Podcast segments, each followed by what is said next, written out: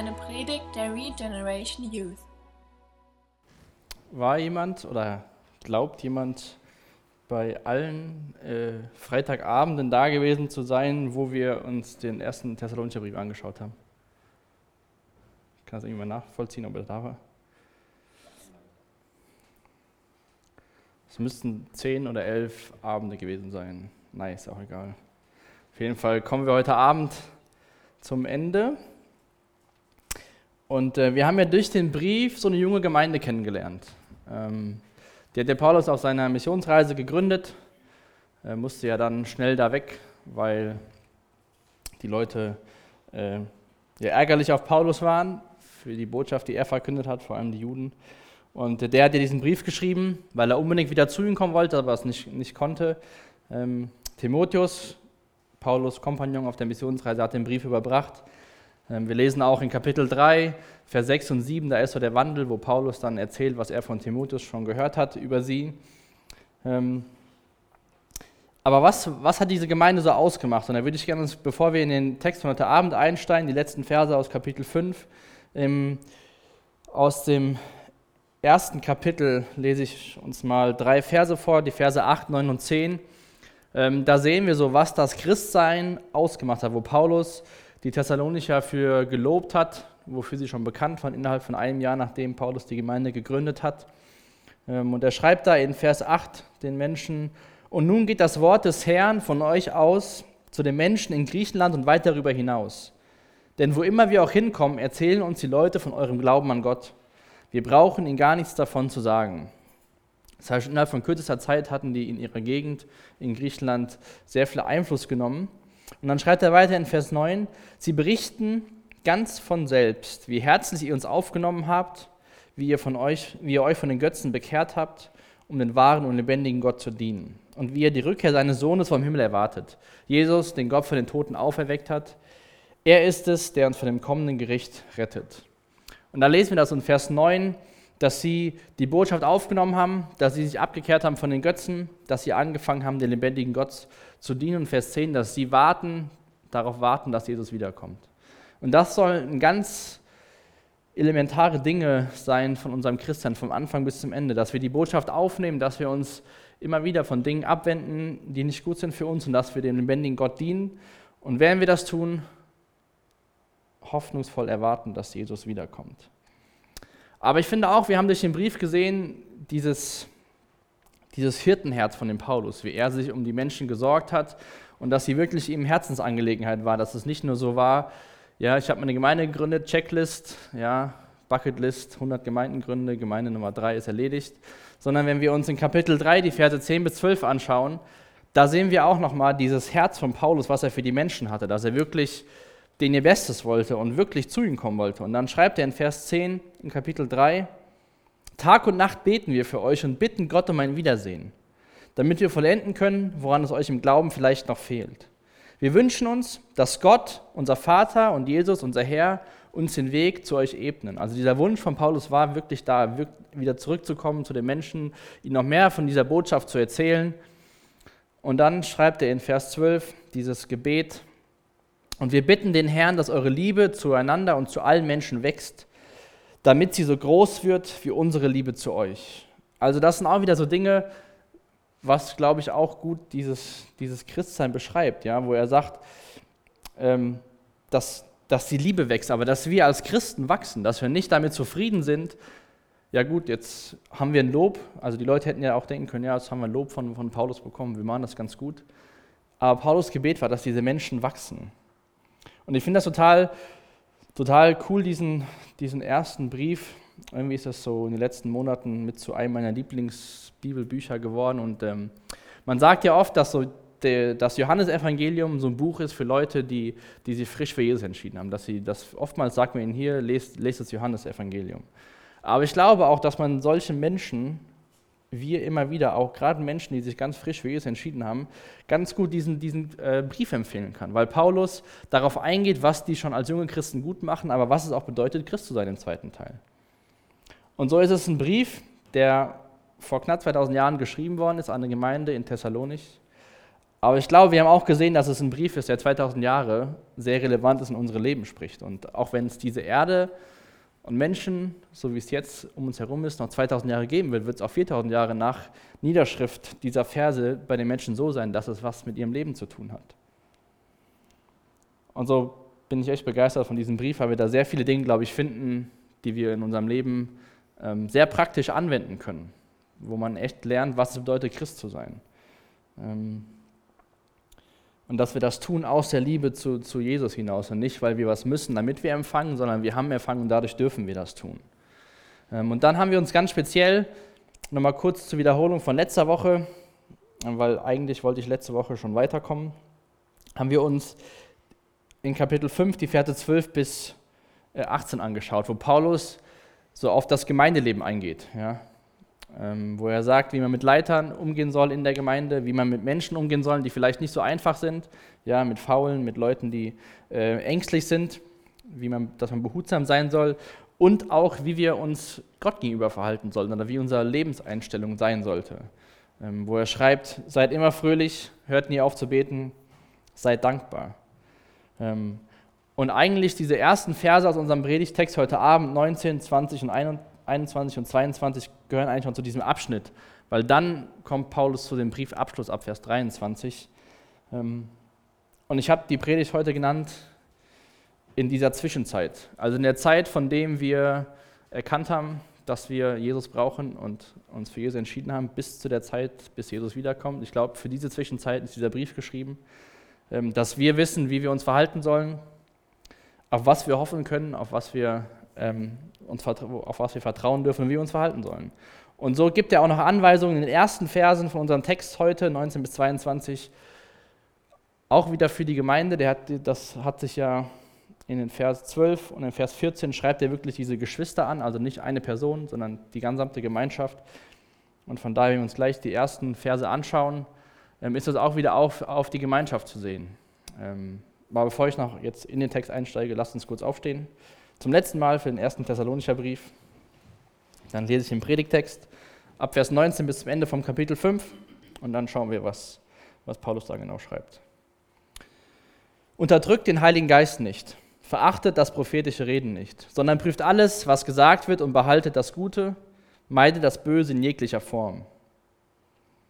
Der Gott des Friedens heilige euch durch und durch. Er schütze euren Geist, eure Seele und euren Körper damit wir unversehrt sind, wenn Jesus Christus, unser Herr, wiederkommt. Gott, der euch berufen hat, ist treu, er wird halten, was er versprochen hat. Betet auch für uns, liebe Brüder, grüßt einander in Liebe. Ich bitte euch inständig im Namen des Herrn, diesen Brief allen vorzulesen. Wir wünschen euch die Gnade von Jesus Christus, unserem Herrn. Jesus, ich danke dir für den letzten Abend in dem Buch. Ich danke dir, dass ähm, du uns gnädig bist, dass du uns ein Wort geschenkt hast. Und so bitte ich dich, dass du uns deine Gnade erweist, dass du uns dein Wort offenbarst heute Abend, was das für uns bedeutet und dass du das echt Realität werden lässt in unserem Leben, was, was du in deinem Wort schreibst, was du dir wünschst, Jesus, dass wir es echt als, als, als Anspruch nehmen, ähm, so zu werden, wie du bist, Jesus. Danke, dass du uns dabei helfen willst durch deine Gnade. Amen.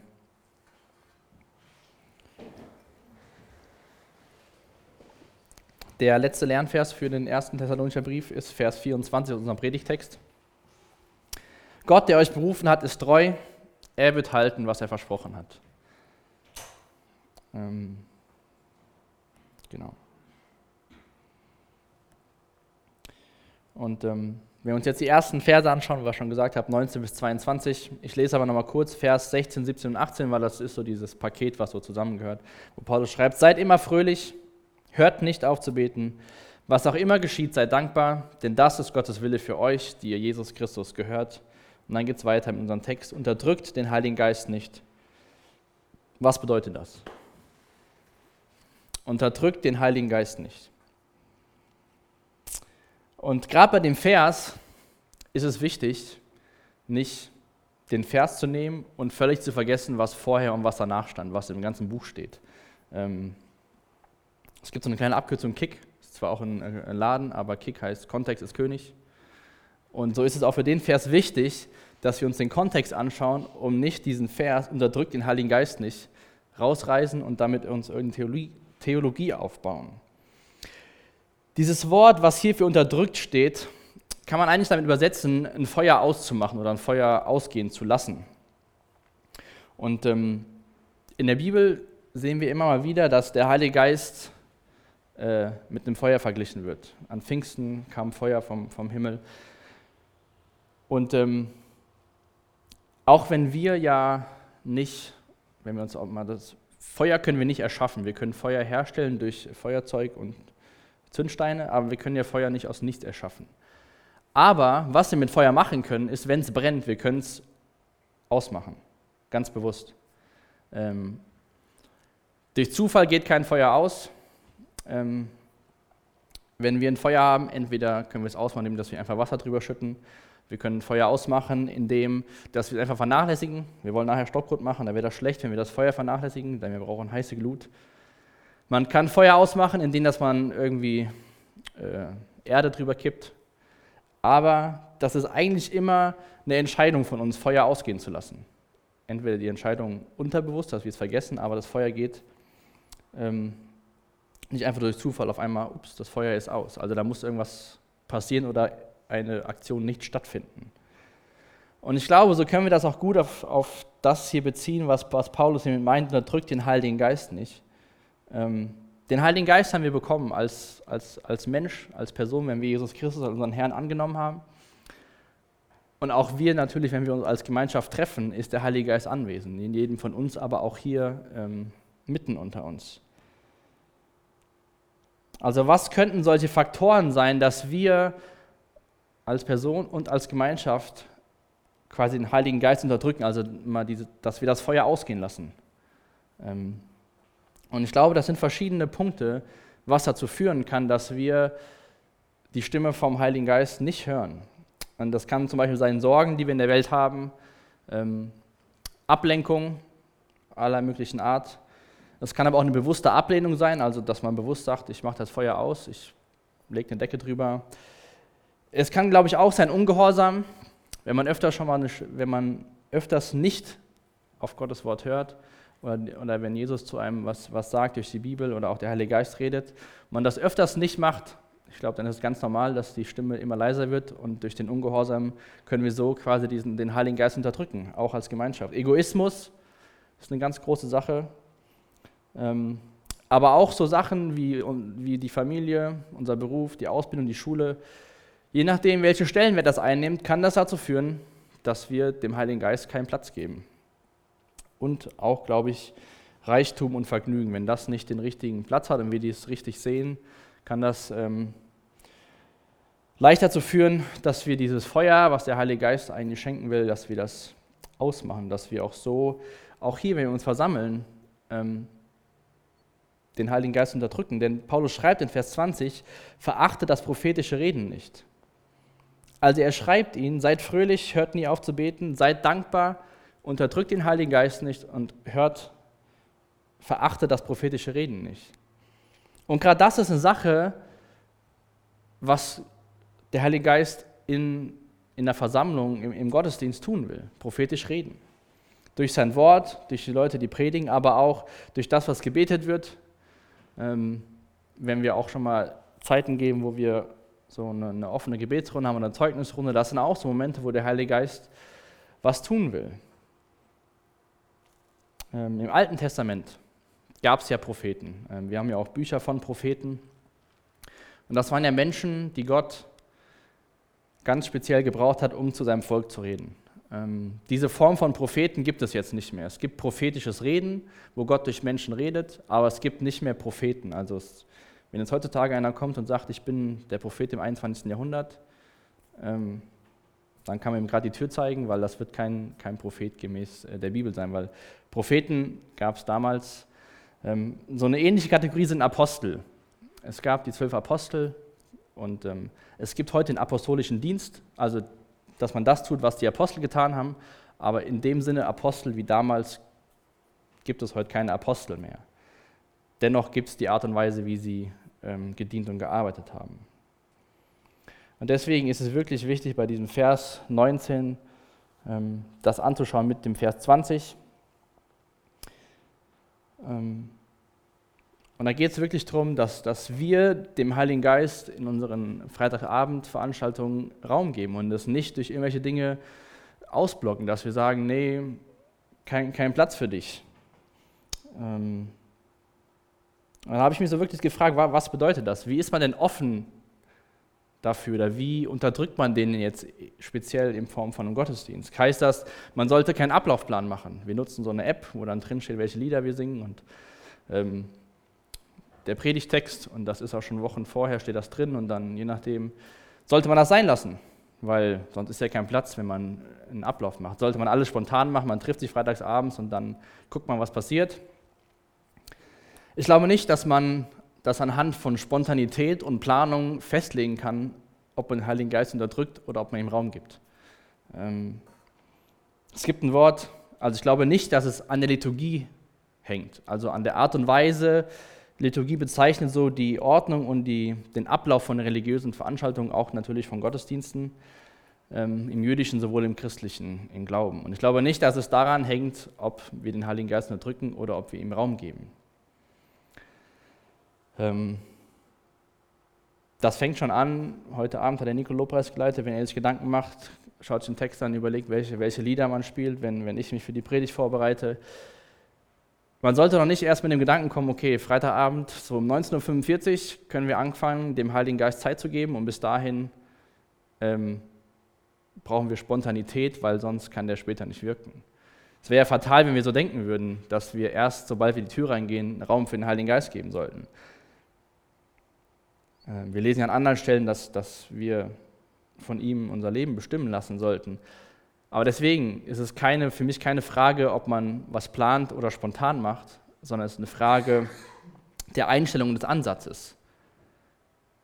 Bin ich bereit, trotz der Planung, die auch hoffentlich durch den Heiligen Geist vorbereitet worden ist, bin ich bereit für, für spontane Änderungen?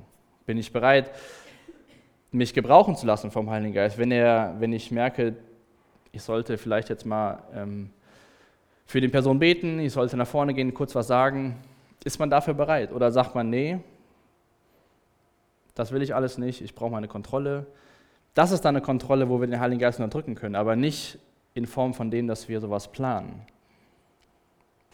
Und Paulus schreibt sehr viel über das Thema im ersten Korintherbrief. In, Kapitel 14 auch schreibt er ganz viel darüber. Und ich werde uns mal zwei Verse oder drei Verse vorlesen. Wenn ihr eure Bibel habt, könnt ihr das gerne mal aufschlagen. 1. Korinther 14. Ähm, da geht es ähm,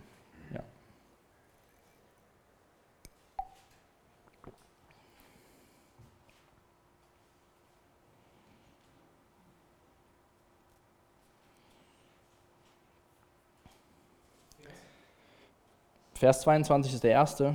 Ähm, das Kapitel 13 schließt ja Paulus ab mit dem sehr bekannten äh, Satz oder Vers.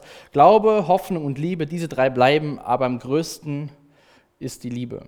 Und dann schreibt er in Vers 1 weiter in Kapitel 14, die Liebe soll euer höchstes Ziel sein, aber bemüht euch auch um die besonderen Gaben, Entschuldigung, die der Geist zuteilt, vor allem um die Gabe der Prophetie. Damit fängt Paulus dieses Kapitel an die Liebe ist das höchste Ziel, aber bemüht euch auch um diese anderen Gaben, die der Heilige Geist schenkt. Und dann schreibt er am Ende von Vers 22, also es geht erst darum, ich lese einmal den ganzen Vers.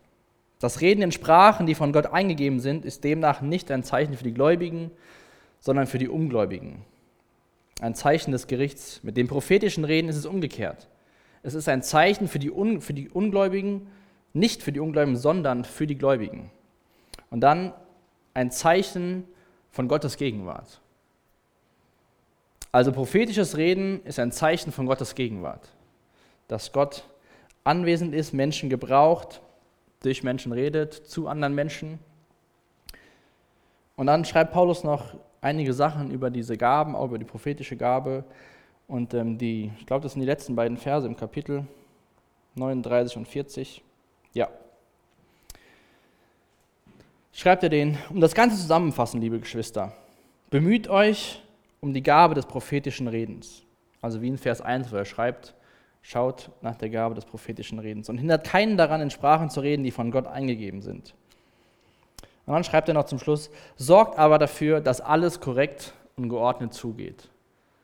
Und ich glaube, da haben wir gerade oder früher habe ich damit nie, mich nie beschäftigt. Heiligen Geist, der war da. Ähm, aber was so richtig seine Rolle war, ja, der ist dann irgendwie in mir, wenn ich Christ bin und so. Aber immer wenn wir in der Bibel davon lesen, über die, die Gaben und auch gerade über so prophetische Gaben, dann steht da oftmals, dass man dafür sorgen soll, dass alles korrekt und geordnet zugehen soll. Das steht da halt genau drin, wenn ihr euch das Kapitel, wenn euch das interessiert, mal anschaut, steht genau drin, wie viele Leute, wie das ablaufen soll. Also es ist kein Wirrwarr, was man vielleicht schon mal sieht. Ähm, und deswegen schreibt Paulus auch, glaube ich, gerade deswegen in Vers 21, sondern prüft alles.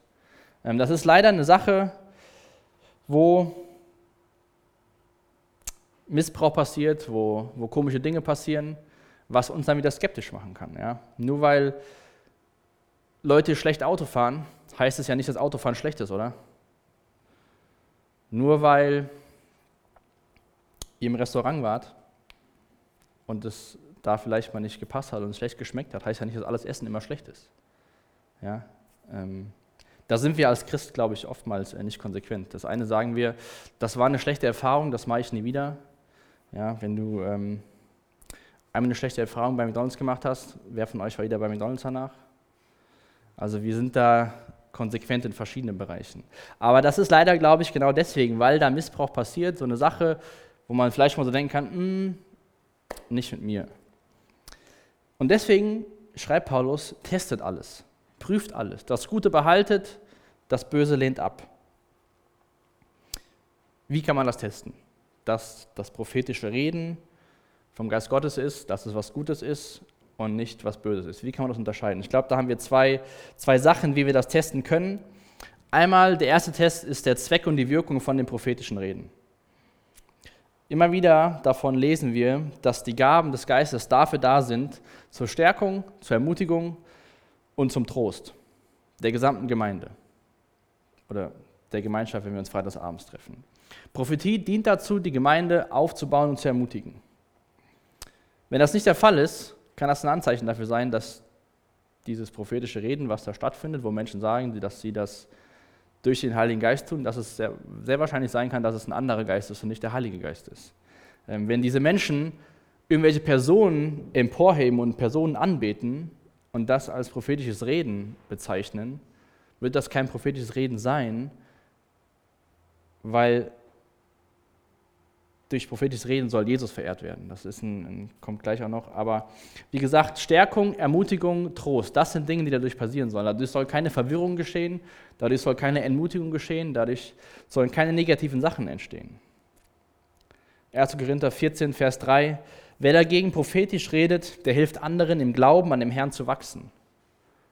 Das soll zum Wachstum von allen beitragen oder von einzelnen Personen, weil das vielleicht mal ein spezielles Bild ist. Und er ermutigt und tröstet sie, die Person, die prophetisch redet. 1. Korinther 12, Vers 7. Jedem von uns wird eine geistliche Gabe zum Nutzen der ganzen Gemeinde gegeben. Das ist jetzt auch nichts, was für mich ist. Ja? Ich kann natürlich auch dadurch ermutigt werden, wenn ich was sage vielleicht nach vorne komme, irgendwas teile oder für jemanden bete und der andere sagt, hey, vielen Dank, das war genau das, was ich gebraucht habe. Ich wusste gar nicht, dass, wie kam es darauf, für mich so zu beten? Und dann natürlich ermutigt mich das im Gegenzug, aber primär ist das für den anderen da und nicht für mich. Ein zweiter Test ist, Prophetie anhand von Gottes Wort zu testen, ob das, was da gesagt wird, in Gottes Wort steht. Ähm, alles, was der Geist Gottes sagt, zeigt auf Jesus, bestätigt die Schrift. Das wird nie irgendwas sein, was konträr zur Bibel ist. Ähm, der Heilige Geist ist dafür da, Jesus zu verherrlichen. Ähm, und wenn dann jemand da steht und sagt, Jesus schön und gut, aber der war nie als Mensch auf der Erde, dann wird das kein prophetisches Reden gemäß Gottes Wort sein. Wenn wir uns, ihr könnt mal gerne 1. Johannesbrief aufschlagen, Kapitel, aufschlagen, Kapitel 4. Ähm, da kriegen wir auch drei Verse vom Johannes, die wir gut dazu gebrauchen können, diese Dinge zu prüfen, ob das jetzt dann gut ist, was wir behalten sollen, was Paulus schreibt, oder ob wir es meiden sollen, was böse ist.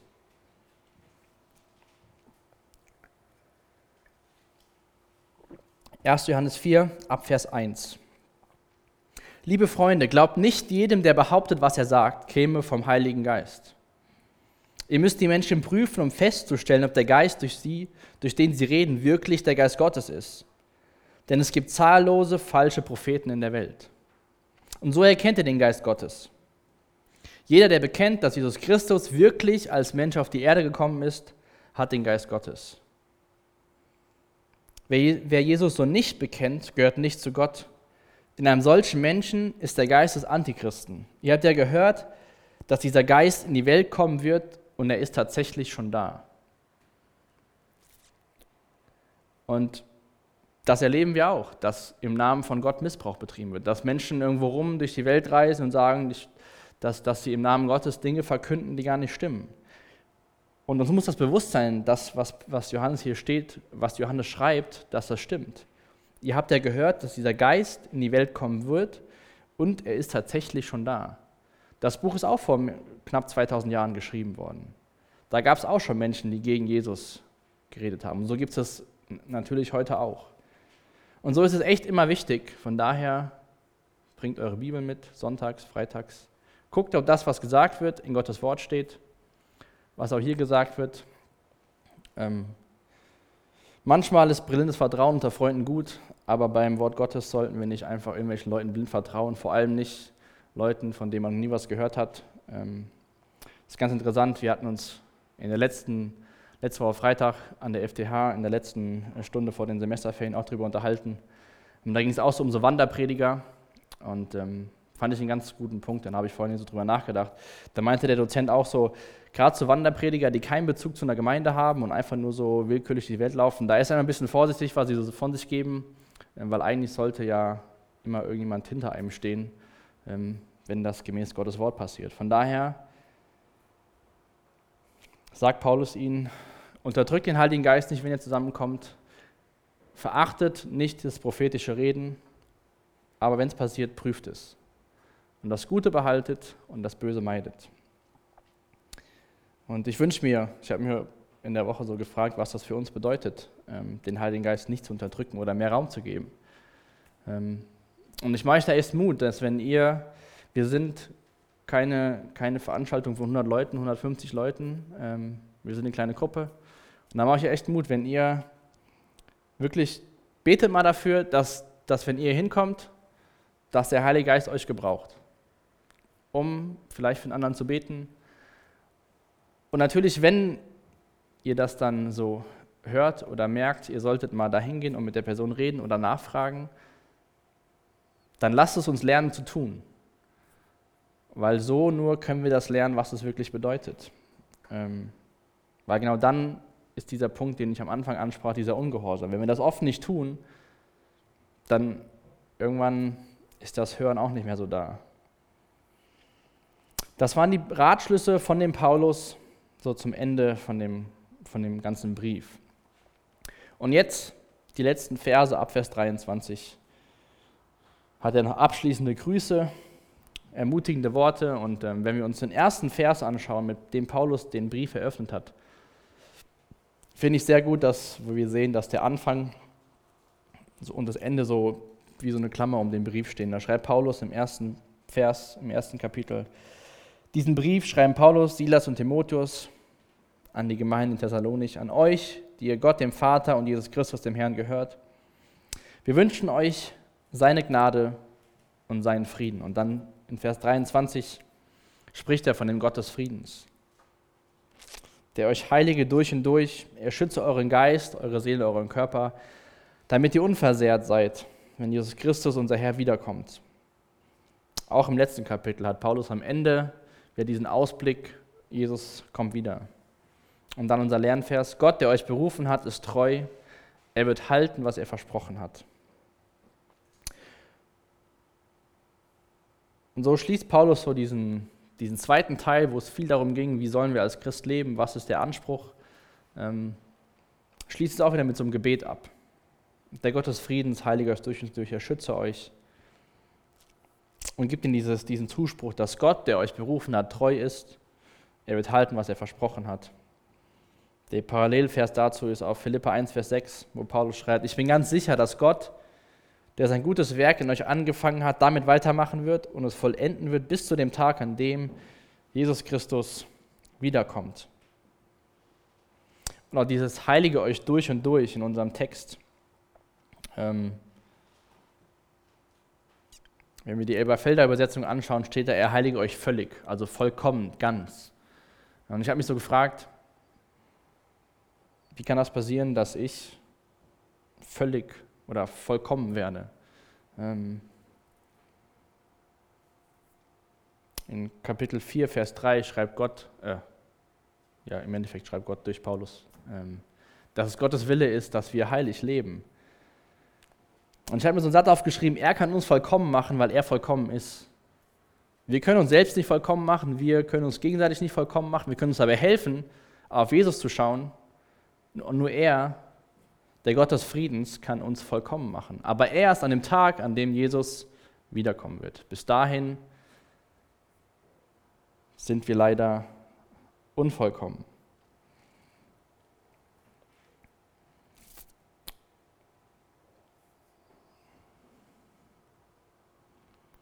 Ein Kommentator hat das Wort, was hier mit vollständig oder völlig durch und durch beschrieben ist, schreibt er zu mit den mit griechischen Worten. Das Adjektiv hololesis, das hier nur im Neuen Testament vorkommt, ist eine Verbindung von holos, was heißt ganz, und telos, das heißt Ende. Seine grundlegende Bedeutung, ganz das Ende erreichen. Das Erreichen des beabsichtigten Ziels hat daher die Kraft, dass kein Teil unerreicht bleibt. Also eines Tages wird vom Finger bis zum Fuß bis zum Kopf wird alles vollkommen sein. Und das kann er tun, weil er vollkommen ist. Gott, der euch berufen hat, ist treu, er wird halten, was er versprochen hat. Das ist ein Versprechen, was wir bekommen von Gott, dass er uns Jesus ähnlicher machen will. Eines Tages werden wir sein wie Jesus. Und ich hoffe, dass wir Woche für Woche an unserem Charakter, an unserem Wesen arbeiten, mit Gottes Hilfe, dass wir ähnlicher werden und dann eines Tages dürfen wir uns darauf freuen, dass wir so sind wie Jesus. Und dann dieses Thema Heiligung, das hatten wir ja schon mal in Kapitel 4, ein bisschen länger uns mit beschäftigt, wo es um den Vers ging. Ähm, aber ich würde gerne noch mal einen Satz dazu vorlesen von, dem, äh, von, von Oswald Chambers. Vielleicht kennt ihn jemand von euch. Er hat geschrieben, Heiligung, es bedeutet, dass jede Kraft des Körpers, der Seele und des Geistes nur für den Zweck Gottes angekettet und gehalten wird. Sind wir darauf vorbereitet, dass Gott in uns alles tut, wofür er uns abgesondert hat? Also das hört sich ja vielleicht als Christ ganz gut an, dass Gott euch heilige durch und durch und mein Wunsch ist eure Heiligung. Und vielleicht beten wir das auch, dass Gott uns heiliger macht.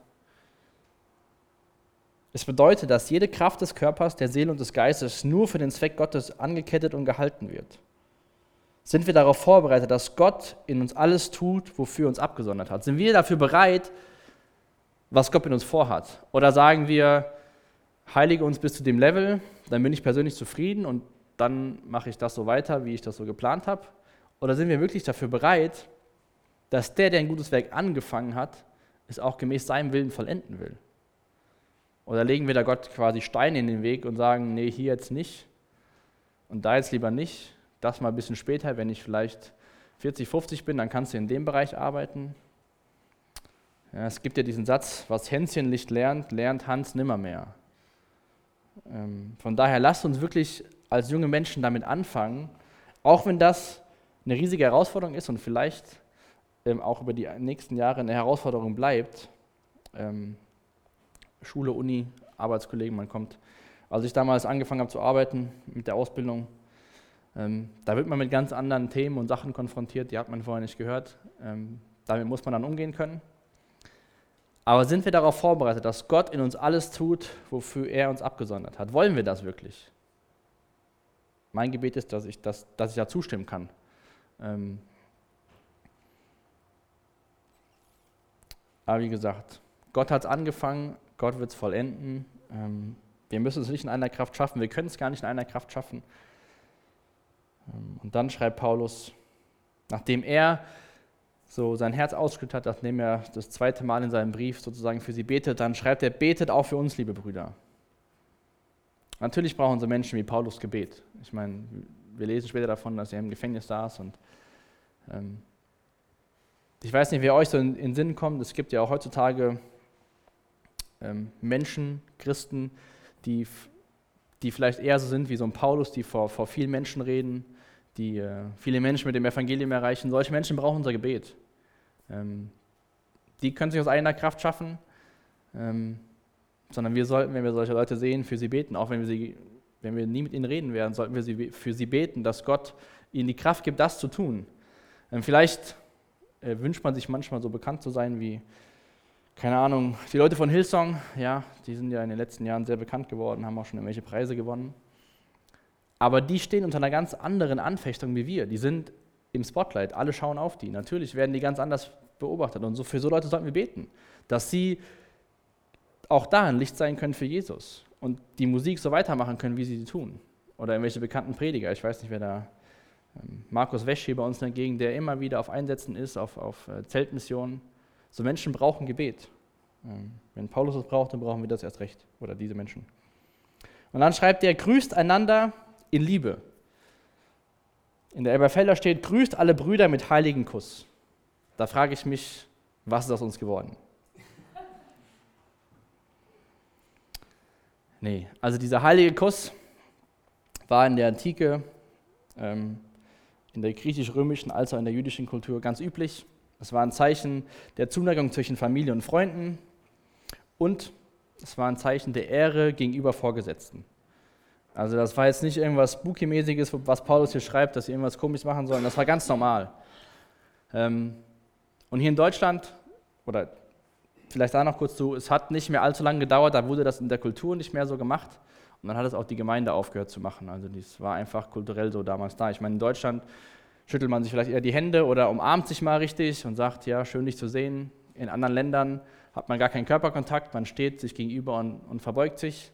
Und so hat jede Kultur seine Ausdrucksweise, sich herzlich zu grüßen. Grüßt einander in Liebe, das, was die Neues Leben übersetzt, ist dieses allgemeine. Grüßt einander in Liebe. Das, was in eurer Kultur bedeutet, sich herzlich zu grüßen, das macht. Wir können es aber auch wieder mit dem heiligen Kiss, äh, Kuss einführen, aber nee, Spaß. Na dann, ich bitte euch inständig im Namen des Herrn, diesen Brief allen vorzulesen. Das haben wir jetzt heute Abend mit den Versen gemacht. Wir haben das immer wieder mit den Versen gemacht. Ähm, Paulus hat ja diesen Wunsch gehabt, unbedingt wieder zu denen zu kommen. Er wollte ja ihnen noch was weitergeben, es hat nicht geklappt.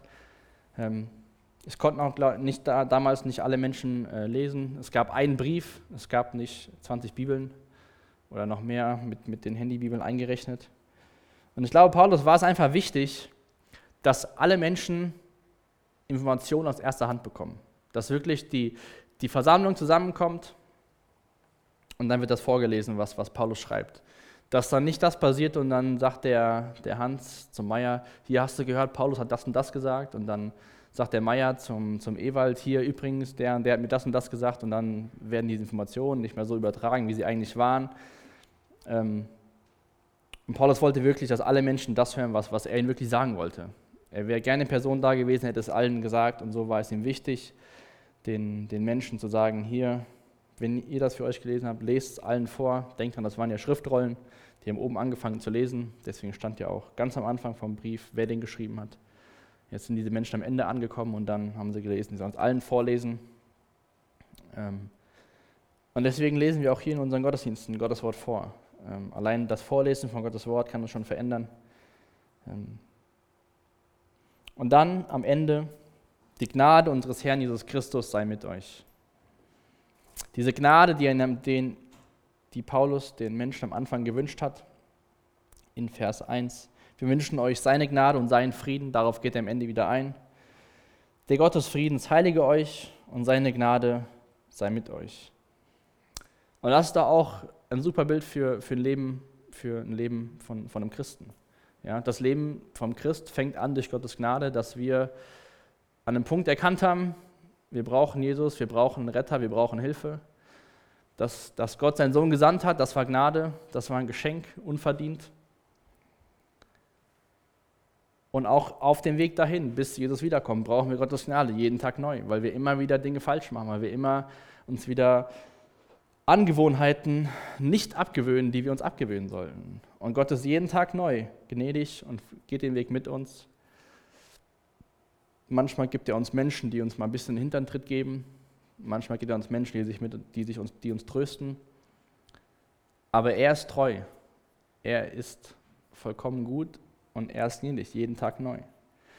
Und auch das, was wir letzte Woche uns angeschaut haben, diese, diese Beziehung in der Gemeinde, auch dafür brauchen wir Gottes Gnade. Wir, was wäre das für ein Hohn über uns selbst, wenn wir sagen würden, wir, wir schaffen das schon, danke Paulus für die Hinweise, wir kriegen das schon alles hin. Dann haben wir vielleicht zwei Stunden den nächsten Sonntag, da funktioniert das und dann kommt schon die Situation nach dem Sonntag oder Freitag, wo das nicht mehr funktioniert. Also wenn wir behaupten, wir könnten dieses Leben, was, was Gott sich von uns wünscht, alleine schaffen, viel Erfolg.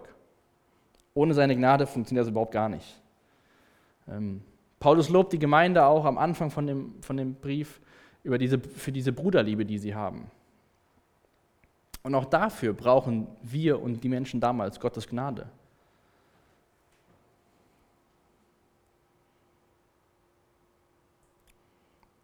Zum Abschluss von diesem Brief, wo es viel darum ging, was bedeutet es, Christsein zu sein, wie sieht am Ende, gibt Paulus dieses Bild von die perfekten Umstände oder perfekten Verhaltenskodex in der, in der, in der Gemeinde. Und ich glaube, dass wenn, wenn wir eine Jugend werden oder ja, wenn wir eine Jugend werden, die, die von dem Evangelium ergriffen ist, dann darf das nicht nur in dem Sinne passieren, dass wir zusammenkommen und das hören für uns und sagen, ja, danke für das Evangelium. Wir müssen das weitergeben an Menschen, die das, die das brauchen. Es gibt viele Menschen draußen aber es muss sich auch widerspiegeln in unserem Verhalten miteinander. Wie wir miteinander umgehen, wie wir mit anderen Menschen umgehen, wie wir mit Erwachsenen umgehen, wie wir mit älteren Menschen umgehen, wie wir mit jüngeren Menschen umgehen. Und dazu brauchen wir die Gnade unseres Herrn Jesus Christus, weil sonst sind wir lost. Ich bete noch zum Abschluss und ähm, dann haben wir noch Zeit im Lobpreis.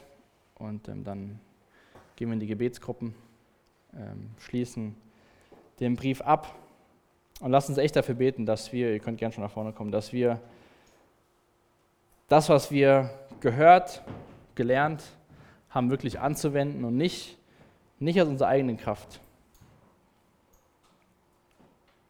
Denn treu ist der, der euch ruft, er wird das tun. Dass wir auf Gott schauen, dass wir uns auf ihn verlassen uns zu ihm ausstrecken und dafür beten und unseren Teil dazu beitragen. Jesus, ich danke dir für diesen Brief. Ich bitte dich echt, dass er tief in unsere Herzen verwurzelt wird, dass du dein Wort in unsere Herzen schreibst, dass du uns veränderst. Ich bitte dich echt, dass wir dazu bereit sind, uns von dir zu verändern lassen, zu dem Ausmaß, wie du uns gebrauchen willst. Jesus, ich danke dir für deine Gnade, die du uns verheißt. Danke, dass wir sie jeden Tag neu haben und ich bitte dich echt, dass wir durch deine Gnade verändert werden, dass wir Menschen werden, ein Ort werden, wo deine Gnade regiert, Jesus, in den zwischenmenschlichen Beziehungen, in den, in den Beziehungen nach außen, Jesus. Sei du echt hier dadurch verherrlicht, weil wir gnädig und in Liebe miteinander umgehen. Amen. Danke für das Anhören der Predigt. Weitere Informationen findest du unter www.regenerationyouth.de.